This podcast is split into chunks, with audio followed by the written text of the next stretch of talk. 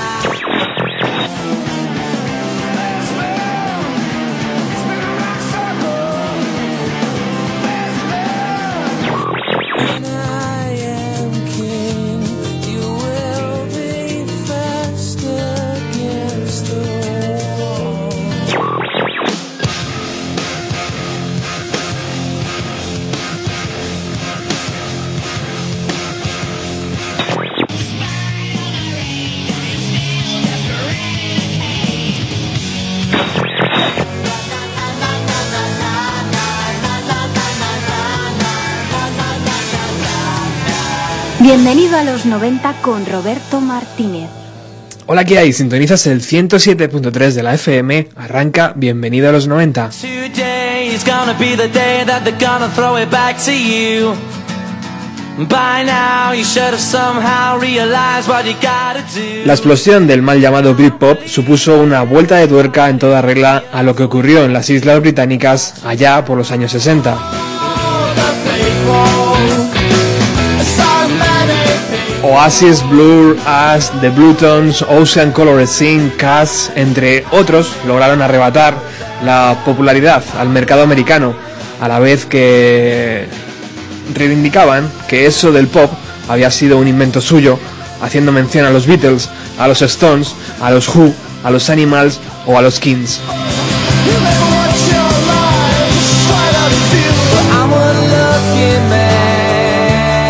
En aquel saco se metió también Akula Shaker, la banda de la que hablaremos durante las siguientes semanas.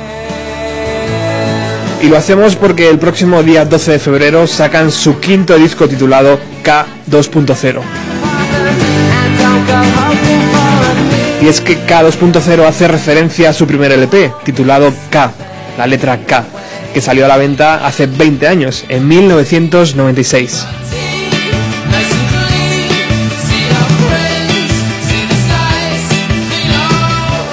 Seis años de silencio hasta que en diciembre del año 2015 anunciaban su regreso y nos regalaban Infinite Sam como aperitivo.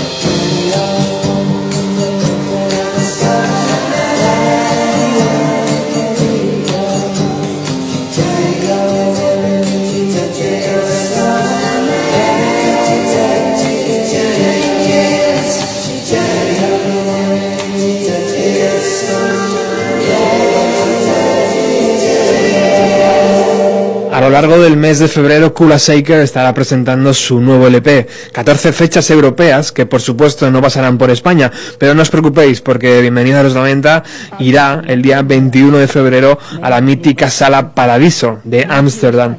Luego hablaremos de la actualidad de la banda eh, y, bueno, un poco eh, comentaremos todo lo que supone esta vuelta a la carretera.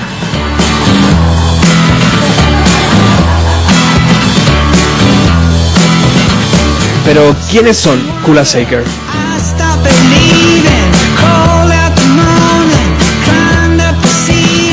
La respuesta corta a esta pregunta es que Kula Shaker son cuatro chicos del sur de Londres que lograron una rara proeza, capturar en sus canciones el estado de ánimo y el espíritu de los años 60 y 70.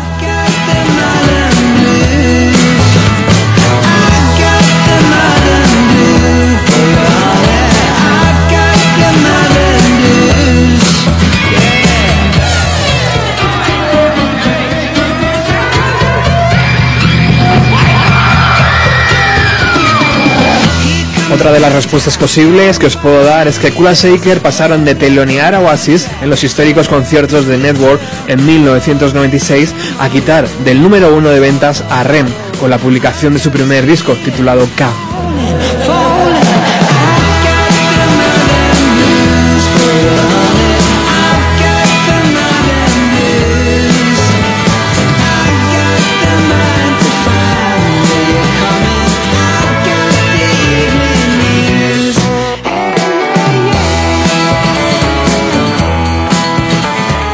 No está nada mal para una banda acusada por sus detractores como una más de tantas, pseudomísticos, empollones de la escuela pública obsesionados con el pasado, especialmente el periodo entre 1996 y 1969, cuando el rock comenzó a experimentar con nuevos instrumentos, como el sitar, cuando se aplicaban nuevas ideas a la composición y se utilizaban nuevas drogas, como el LSD.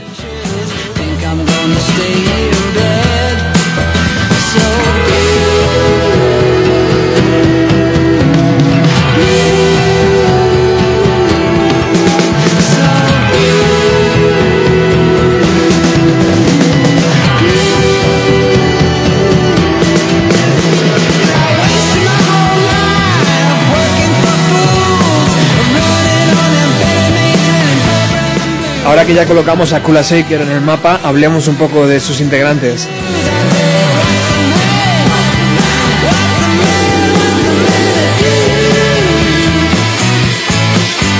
Christian Mills, su cantante, nacido en Hammersmith el día, el día 18 de enero de 1973.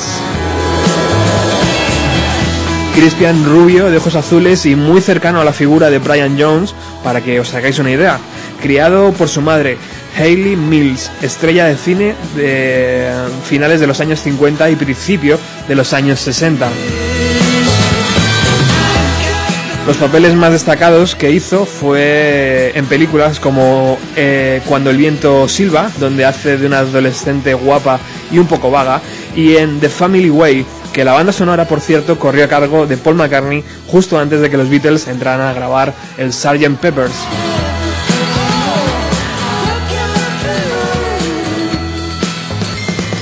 El padre de Crispian es el director de cine llamado Ray Bultin. Abandonó el hogar cuando Crispian tenía solo dos años de edad.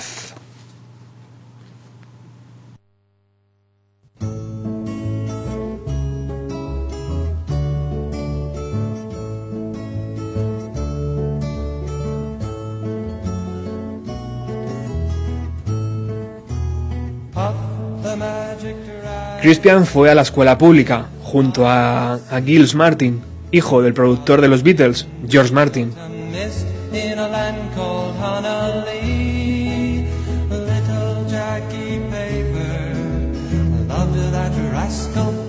En el plano musical, su madre le enseñó un montón de música.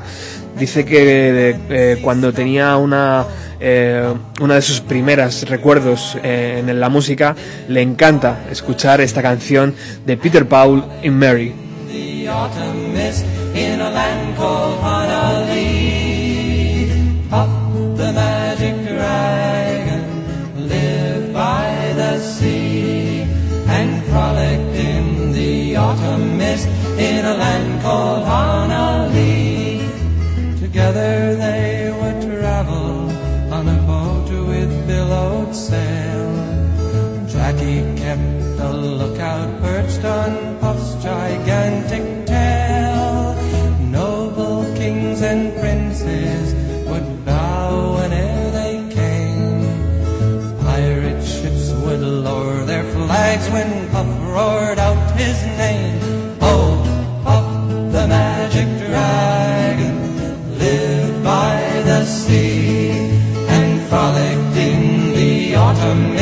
in a land called Hanalee. Puff the magic dragon lived by the sea and frolicked in the autumn mist in a land called Hanalee. A dragon lives forever, but not so little and giant's rings make way for other toys. One great Una de las canciones de la infancia de Crispian Mill está protagonizada por Peter Paul and Mary. Crispian también recuerda un día, volviendo del colegio cuando tenía 11 años, que un amigo le gritó, ¡Hey Crispian! Por fin, por fin, Falco está en el número uno de las listas. Rock me, rock, rock me, rock me, rock me, Amadeus. Do it, do it, do it.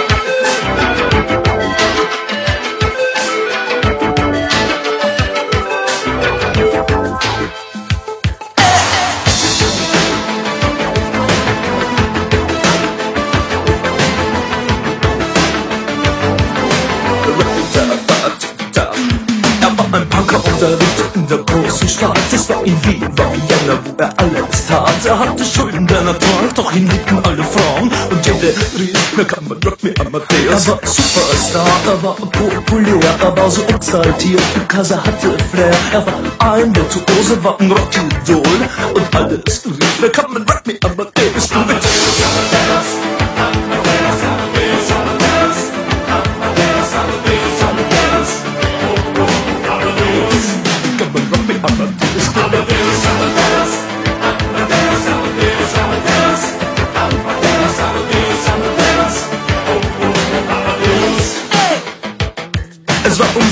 Look. Und es war irgendwie. Er.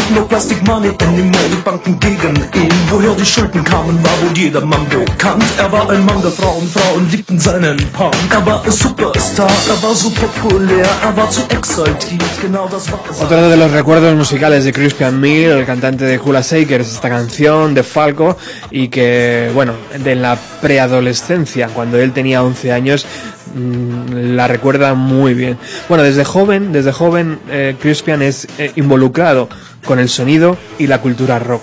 Y recuerda claramente como una tarde, cuando volvía del colegio también, escuchó un riff de guitarra que salía de su casa. El propio Crispian dice, nunca lo olvidaré. Me hizo sentir algo casi religioso cuando entré en la habitación. Era como entrar en un templo. El riff de guitarra era You Really Got Me de los Kings. Aquello me hizo querer tocar la guitarra y fue como descubrir el santo grial.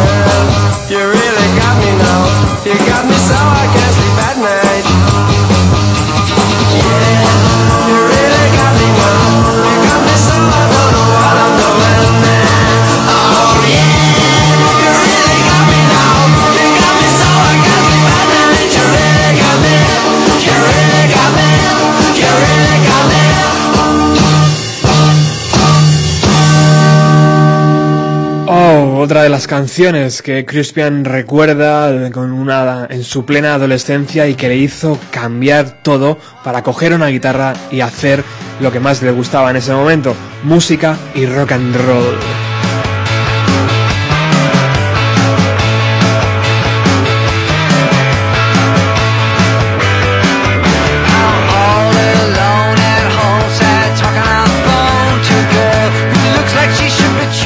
Otro de los momentos claves en la vida del joven Crispian fue cuando su madre le llevó a un templo de Hare Krishna.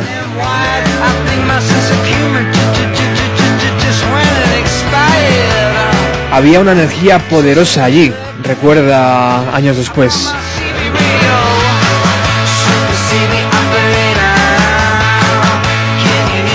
También en plena adolescencia, a la edad de 15 años, reconoce haber empezado a jugar con las drogas, a tomar su primer ácido y a fumar hash.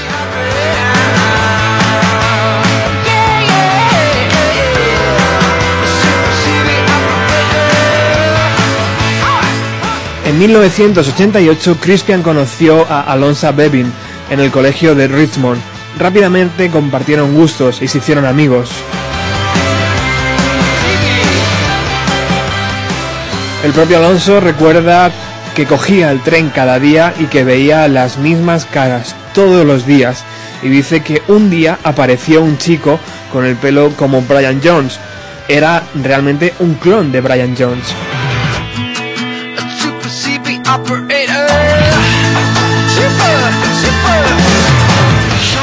Del otro lado, del, del lado de Crispian, recuerda que Alonso le recordaba a los integrantes de Duran Duran. Nos hicimos muy amigos y estábamos muchísimo tiempo en su casa, porque en el, en el salón tenía un piano y un montón de instrumentos.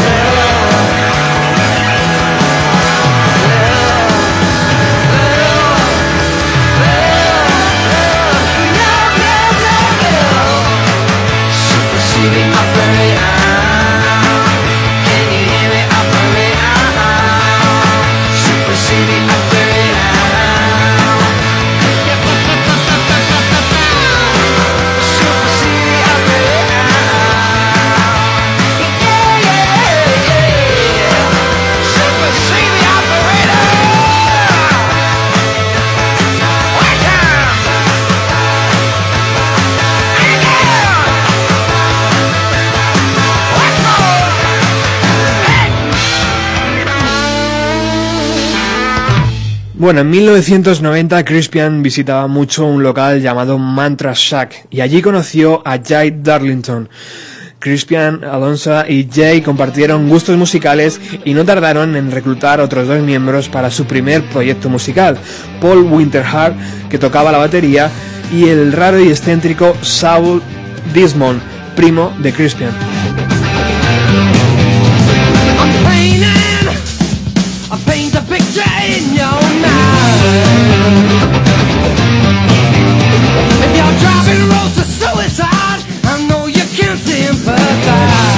Saúl fue el cantante, mientras que Crispian tocaba la guitarra.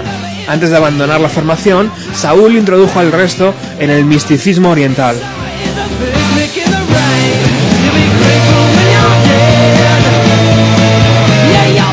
También les enseñó la magia negra del siglo XIX que practicaba el genio Aleister Crowley y las propiedades mágicas que tiene la letra K.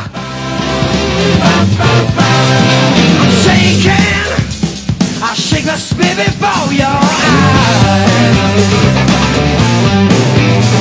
Well, if you know your history, you will read between the lines.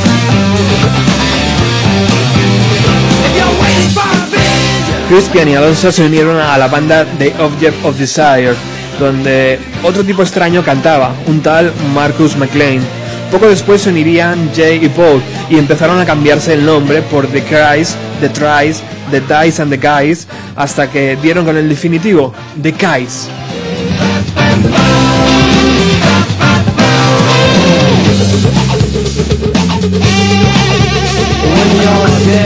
McLean fue expulsado de la banda, cosa que no le gustó, por supuesto, y cuando el primer single de Kula Shaker eh, salió a la venta, Grateful, Grateful When You're Dead, salió a, la, eh, salió a la venta, hizo estas declaraciones. En todos los años que conozco a Crispian jamás mostró el mínimo interés por Jerry García. En rara ocasión Grateful Dead era mencionado, por lo que creo que o se están burlando o están despreciando la carrera de Jerry. Deberían cambiarse el nombre por Kula Faker.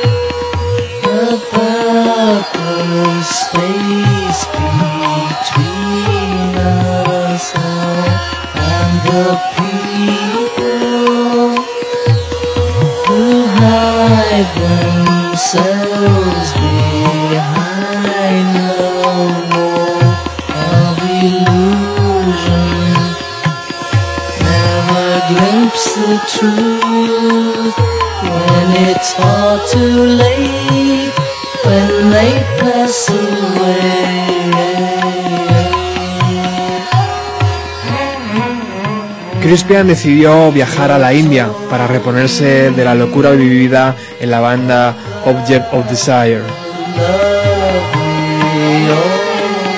De hecho, se marchó a la India siguiendo los pasos que dio George Harrison cuando a finales de los años 60 los Beatles conocieron al Maharishi.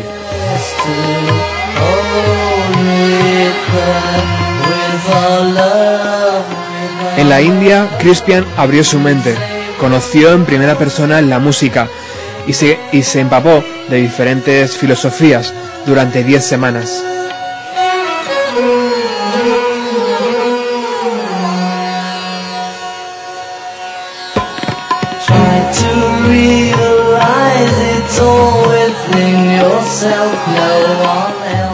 India tuvo un enorme efecto sobre mí, diría Crispian. Es muy difícil explicar eh, lo que sentí, porque no quiero sonar como un pedante o un bicho raro, pero es un verdadero despertar, despertar espiritual.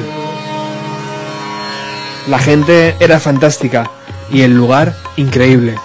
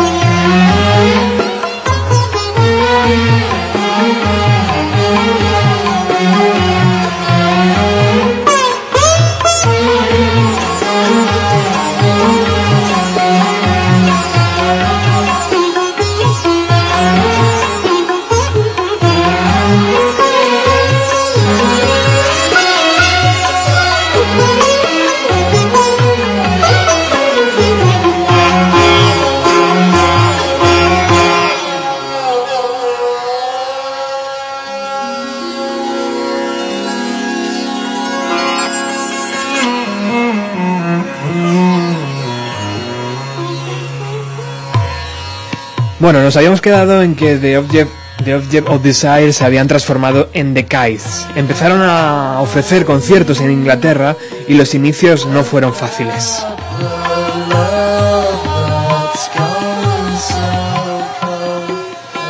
Puedo recordar claramente, dice Crispian, todas las veces que tocamos para prácticamente nadie.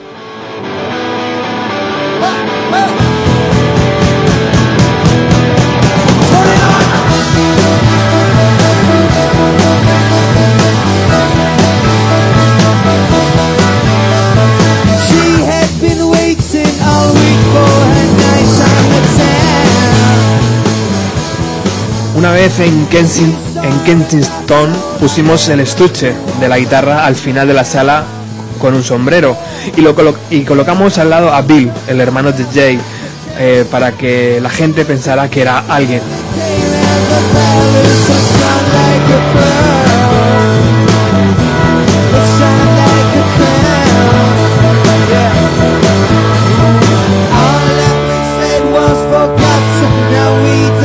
A todo esto, la prensa local no ayudaba nada, ciñéndose a escribir artículos de una sola palabra, tipo de Kais gilipollas.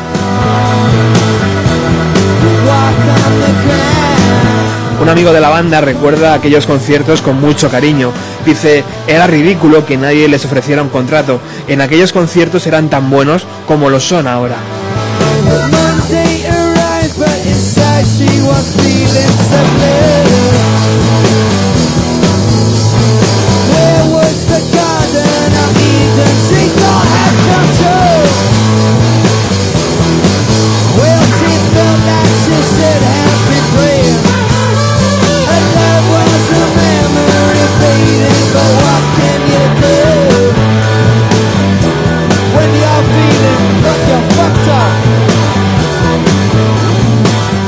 Cada vez menos dinero, lograron firmar su primer contrato con un sello pequeño llamado Good Creation. Graham Betty, director del sello, dijo que las maquetas que escuchó tenían muchísimo potencial, aun siendo un sonido muy muy crudo. Aquella maqueta además estaba grabada y producida por Giles Martin, hijo de Sir George Martin y que era compañero, como habíamos dicho antes, del colegio de Crispian Mills.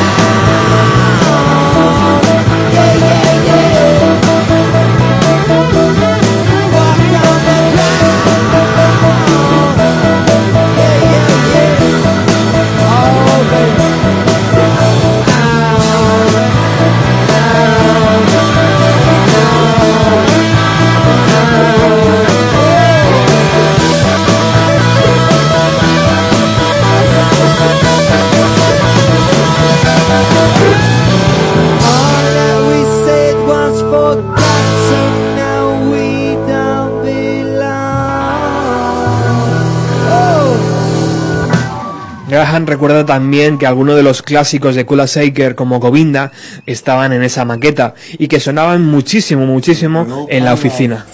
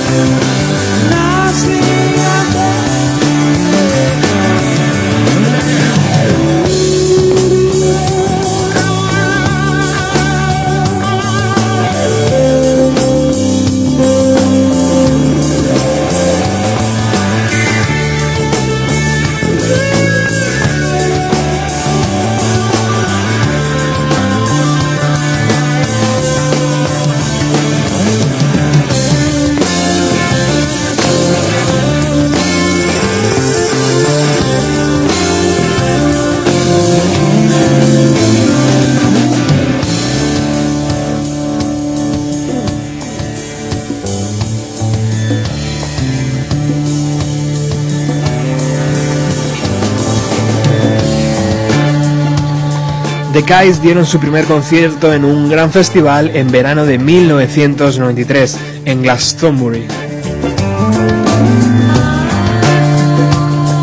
Estábamos totalmente estáticos, pero el público estaba colocado de ácido, recuerda Crispian.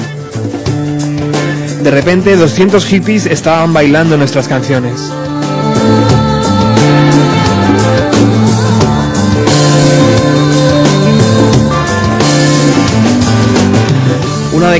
Y otra- de arena para los chicos, porque The Kais cambiaron de nombre.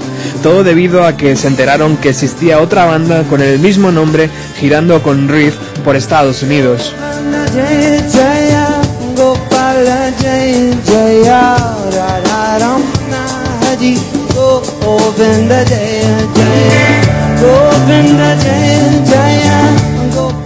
Llegamos a septiembre de 1995, cuando en Manchester se celebra el concurso anual para bandas noveles llamado In the City. Todo el mundo en Manchester quedaron impresionados con Kula Shaker, que ganaron el concurso, el concurso junto a Placebo. Empezaron a ir teloneros de Killjoy, de, eh, de teloneros junto a Killjoy, junto a Riff y junto a los presidentes de Estados Unidos. La banda de Seattle, por cierto. El premio por ganar el concurso de nuevos talentos era un contrato discográfico con el sello Columbia, perteneciente, perteneciente a Sony.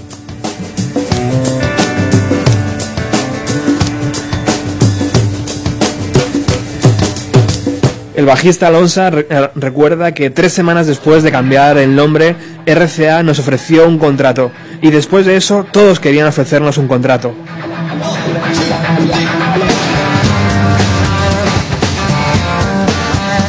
pero decidimos firmar por Columbia porque queríamos nuestro pro- propio espacio y porque éramos la única banda joven de rock and roll.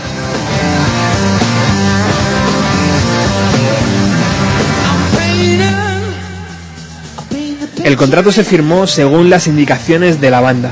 Se tendría que firmar exactamente a las 10 y 10 de la mañana en el día además de George Day, eh, con la luna en cuarto creciente. Y ahora las preguntas. ¿Por qué a las 10 y 10? Según la banda, porque eran sus números de la suerte. 10, 10.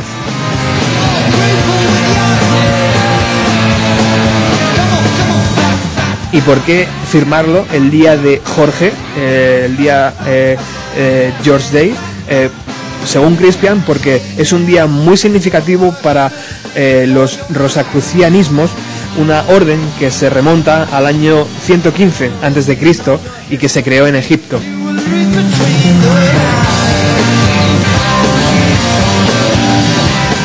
Nada más firmar, entraron en el estudio junto a John Leckie, que se sintió muy cómodo con el sonido de la banda. Leckie había producido discos de Cash, de Muse, de Radiohead, de Ride o de Sweat, de Stone, Roses perdón, y de Birth. Así que en abril de 1996 salía a la venta el primer single de Kula Shaker con Columbia Records, Grateful When You're Dead.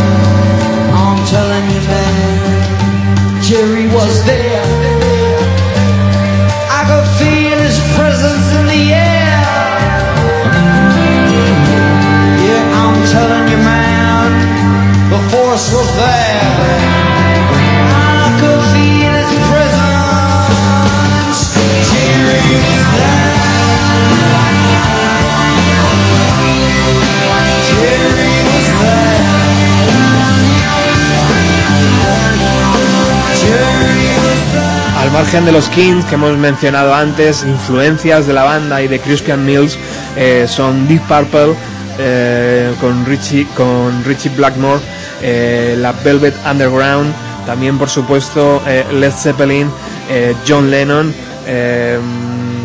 un, sinfín de, de- de bandas que podemos comentar. Por ejemplo, Scott, Scott Wall, Johnny Cash, Bob Dylan, eh, The Doors y muchísimas mm, eh, eh, sorpresas, como por ejemplo, Crispian decía que adoraba la versión que Nirvana había hecho sobre The Man Who Sold the World de la canción de David Bowie. Decía que prefería cómo la cantaba Kurt Cobain eh, a cómo la cantaba Bowie. No la canción, sino simplemente el hecho de cómo transmitía, cómo, cómo la cantaba la voz, cómo la cantaba Kurt Cobain. Eh, cosa que, que yo creo que nos pasa mucho de nosotros, ¿no? Y por supuesto también hay mucha influencia del cine en la música de Kula Shaker. Acabamos de, escuchar un pequeño intro dedicado a la guerra de las galaxias mientras Crispian decía Luke siente la fuerza.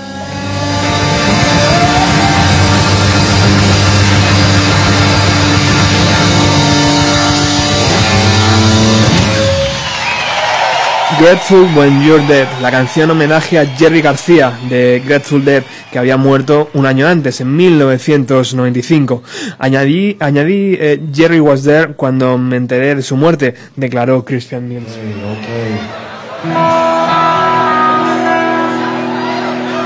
El single llegó al puesto número 35 de las listas británicas y el mismísimo Noel Gallagher contaba en la BBC a principios del año 1996 que Kula Shaker era la segunda mejor banda de Inglaterra después de la suya.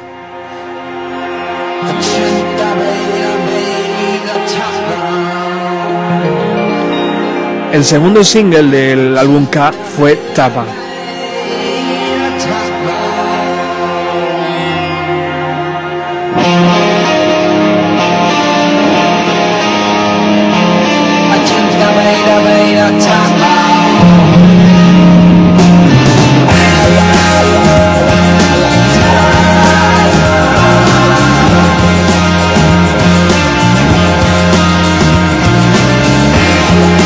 Salió a la venta en julio de 1996. La canción nos trasladó de un plumazo de 1996 a 1969.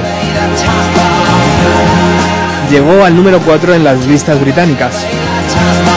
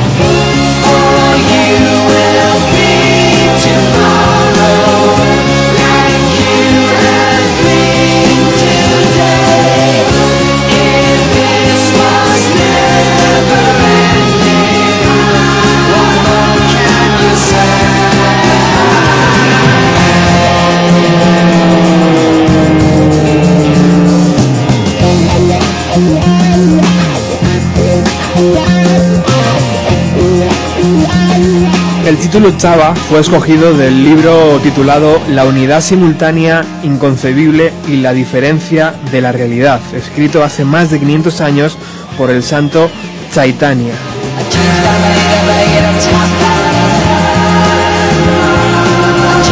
Este libro supuestamente contenía los secretos del universo.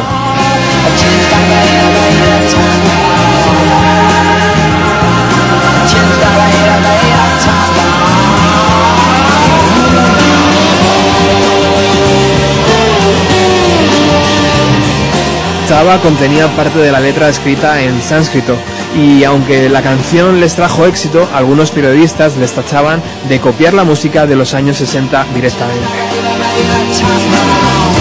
A esto respondió Christian Mill diciendo, no estoy de acuerdo con la gente que dice eso. Tenemos elementos en nuestra música que nadie había escuchado antes. Yo jamás había escuchado algo sim- similar a Chava. Blur, el Britpop, el flip-flop, el plip-plop, nuestra generación parece que ha apagado sus cerebros. Pal nos gusta, son divertidos, pero hay un montón de mierda alrededor.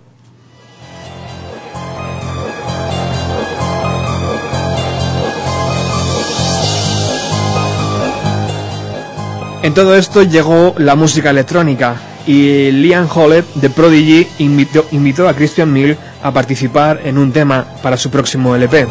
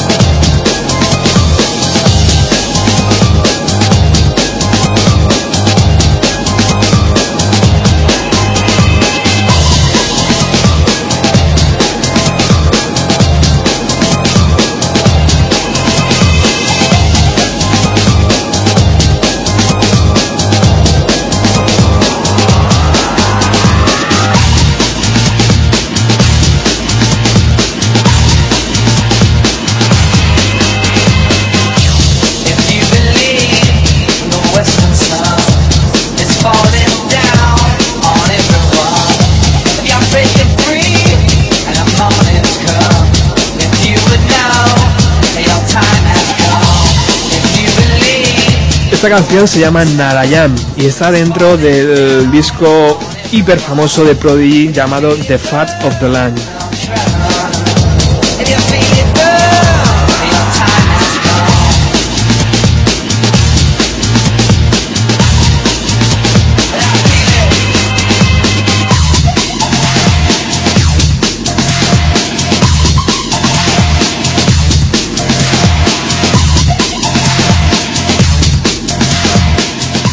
El tercer single de K del primer disco de Kula Shaker fue Hey Dude.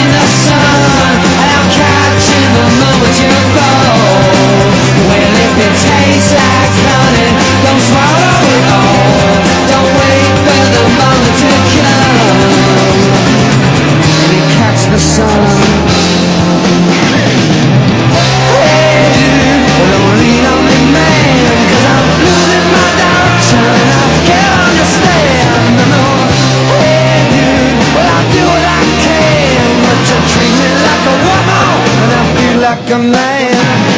I was crossing the city one day, everybody was flashing by me like images of tombstones, images of tombstones. On a Friday night, I seen everybody looking for that little bit of honey to alleviate the pain, to alleviate the pain. Well, El título de la canción, Hey Dude, estaba inspirado, por supuesto, en la famosa canción de los Beatles, Hey Jude. Todo lo que tengo es todo lo que necesito, pero no, no es lo suficiente como para satisfacer mi avaricia. Eso dice la letra.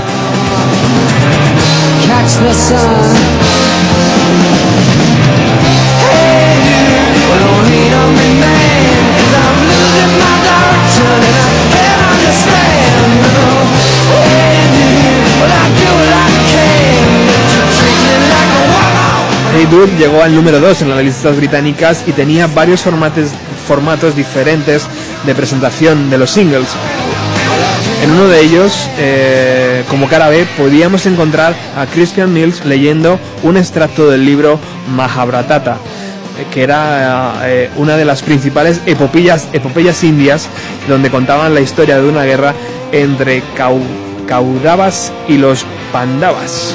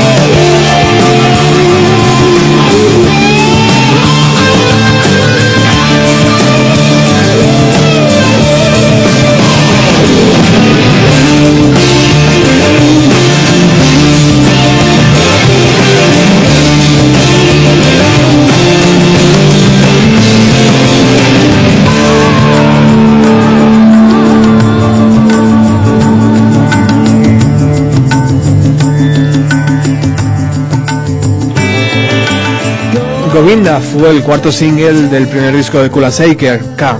Llegó al número 7, a pesar de no contener ni una sola palabra en inglés.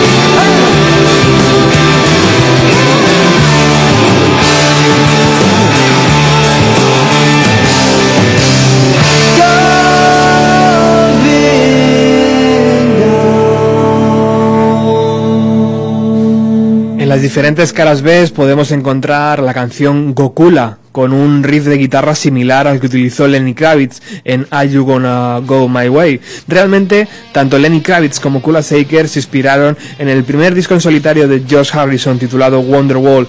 En ese disco encontramos la canción Skinning.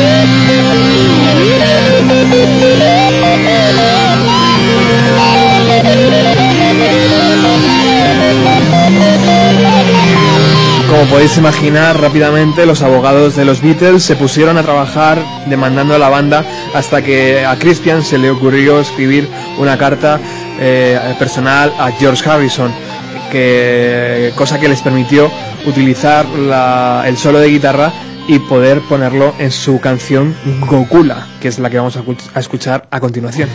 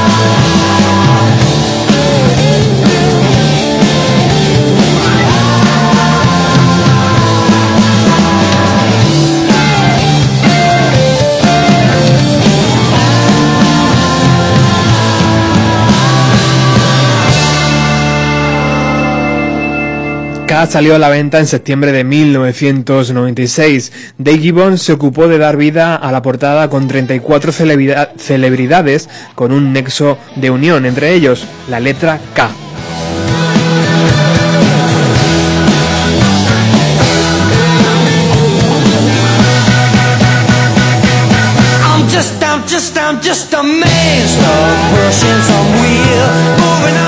El actor cómico de Hollywood, Danny Kane, el poeta John Keats, el monstruo Frankenstein, el actor Boris Karloff, el presidente Kennedy, el gran King Kong, el británico Ken Dog, hasta una tetera que en inglés es Kittle.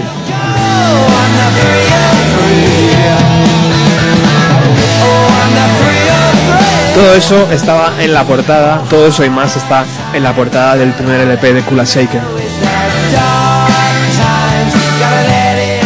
Hacerte es una experiencia espiritual, dijo Christian Mills, y la tetera es el centro de todo.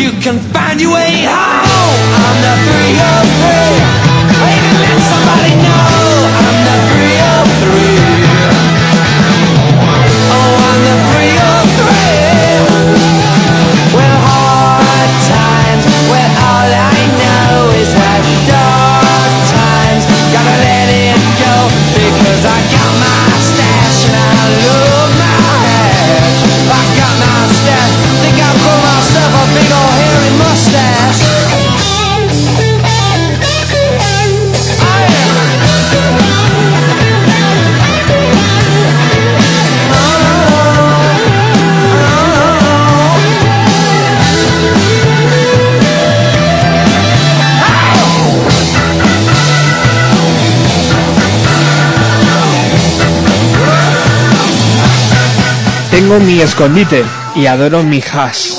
Dejaré crecer mi gran bigote. Parte de la letra de la canción 303 que estamos escuchando.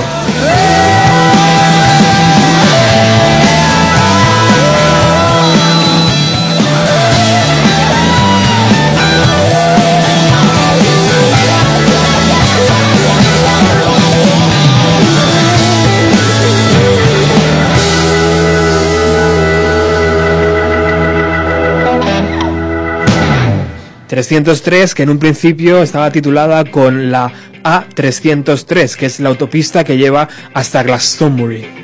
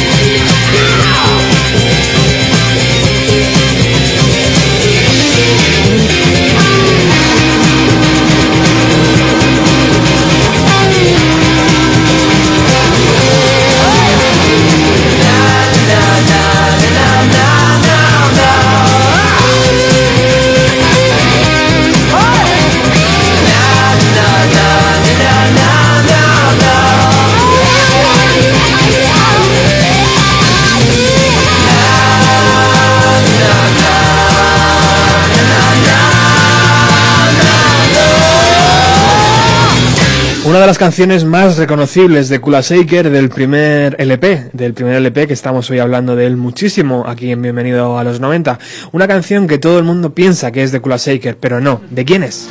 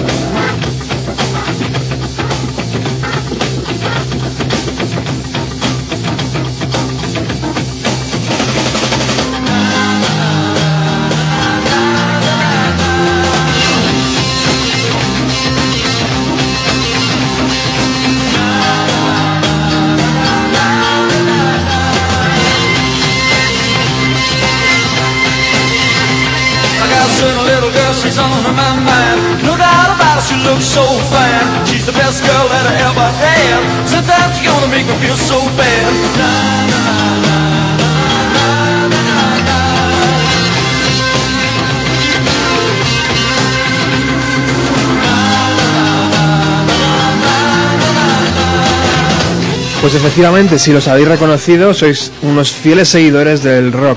Son Deep Purple y está eh, dentro, esta canción llamada Has, está dentro del LP titulado Save of Deep Purple. Inteligentemente, Kula Shaker la recuperó para los años 90, mediados de los años 90, y por supuesto la volvió a poner de moda.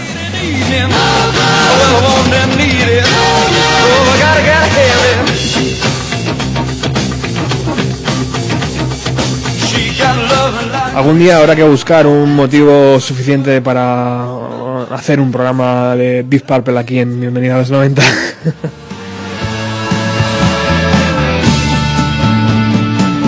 Bueno, los medios ingleses recibieron el primer LP de Kula Shaker con los brazos abiertos. Por ejemplo, la revista Vox publicaba K es el disco debut que escucharás este año. Es un disco audaz que mezcla el rock poderoso de Led Zeppelin, la psicodelia india de George Harrison y la consistencia musical de Stone Roses.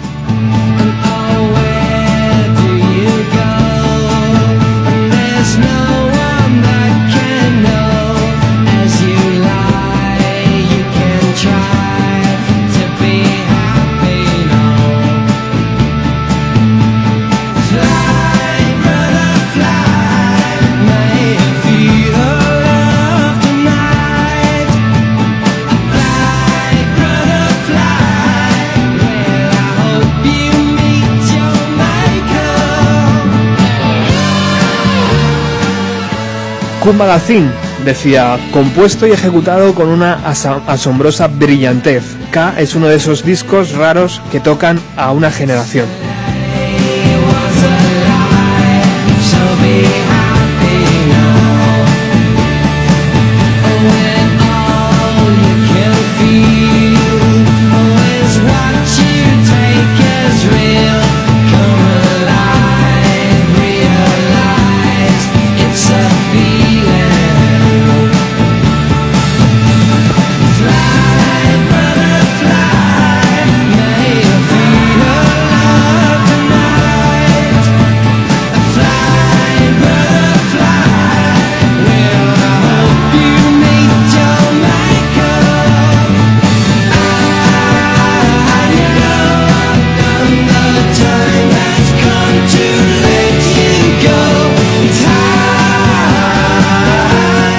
Musical Express calificó K con un 9 sobre 10 y lo tildó como un disco musicalmente muy dotado con una asombrosa confianza, un disco glorioso y hedonista, lleno de poesía optimista soñadora.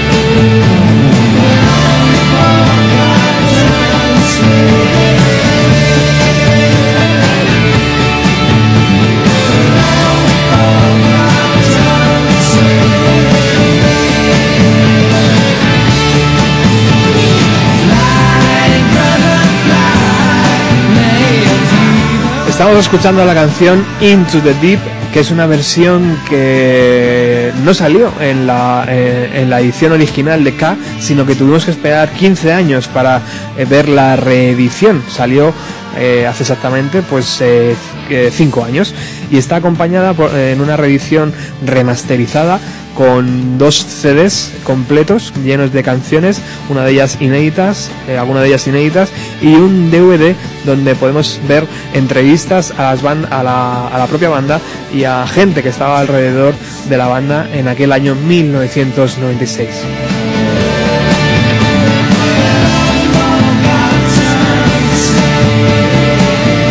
Into the Depth, eh, una remezcla espe- especial de John Leggy que al final no vio eh, la luz, pero que sí lo ha visto en la reedición.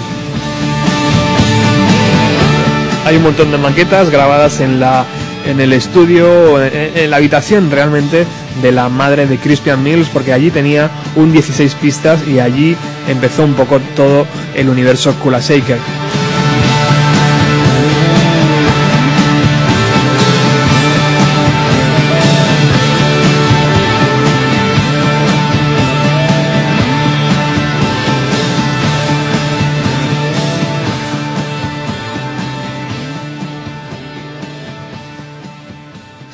Bueno, estábamos hablando del New Musical Express y de los medios y incluso los, mm, los periódicos americanos, los medios americanos que generalmente critican las bandas que son ensalzadas como eh, dioses por los medios británicos, cayeron rendidos a Kula Shaker.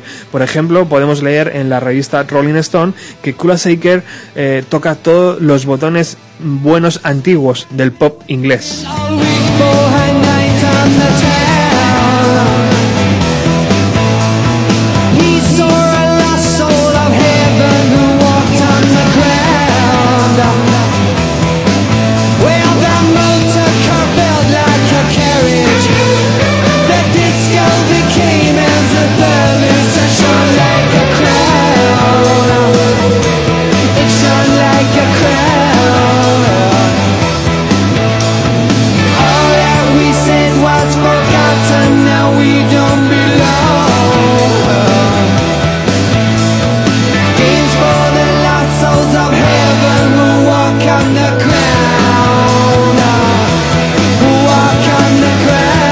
Desde luego 1996 fue el año con mayúsculas para Kula Shaker.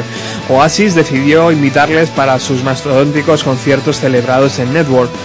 Y ya en enero de 1997 la banda inició otro pequeño tour por Inglaterra. En febrero, en febrero se marcharon a Estados Unidos, mientras que en marzo volvieron a Europa para dar conciertos.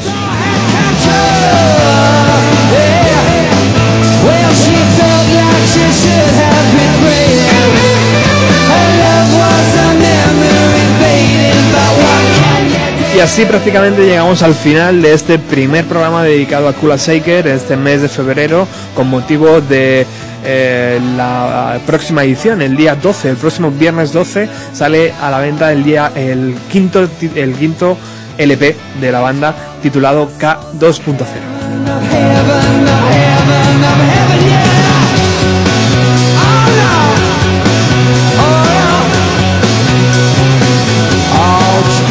Y nosotros volveremos el próximo jueves si todo va bien y hablaremos de lo que va a ser ese, ese próximo LP, si lo tenemos en las manos ya, y si no, pues hablaremos del el segundo y enigmático LP de Kula Shaker.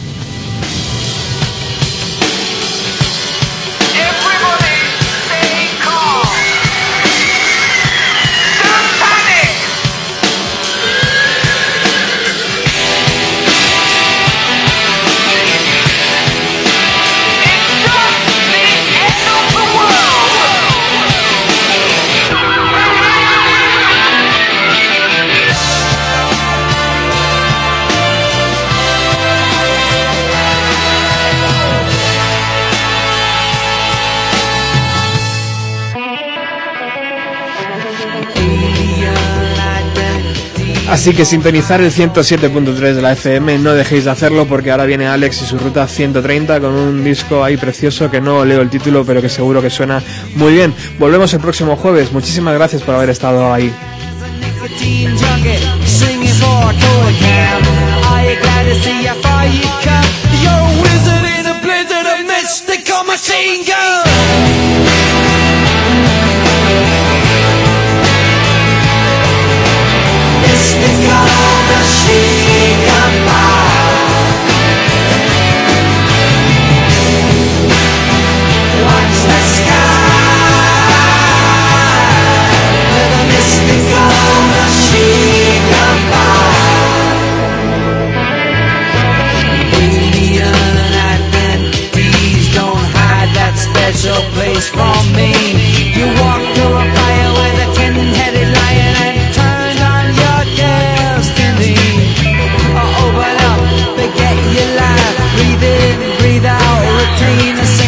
suicide. All you gotta see how far you've come. You're a wizard in a blizzard, a mystical shaker.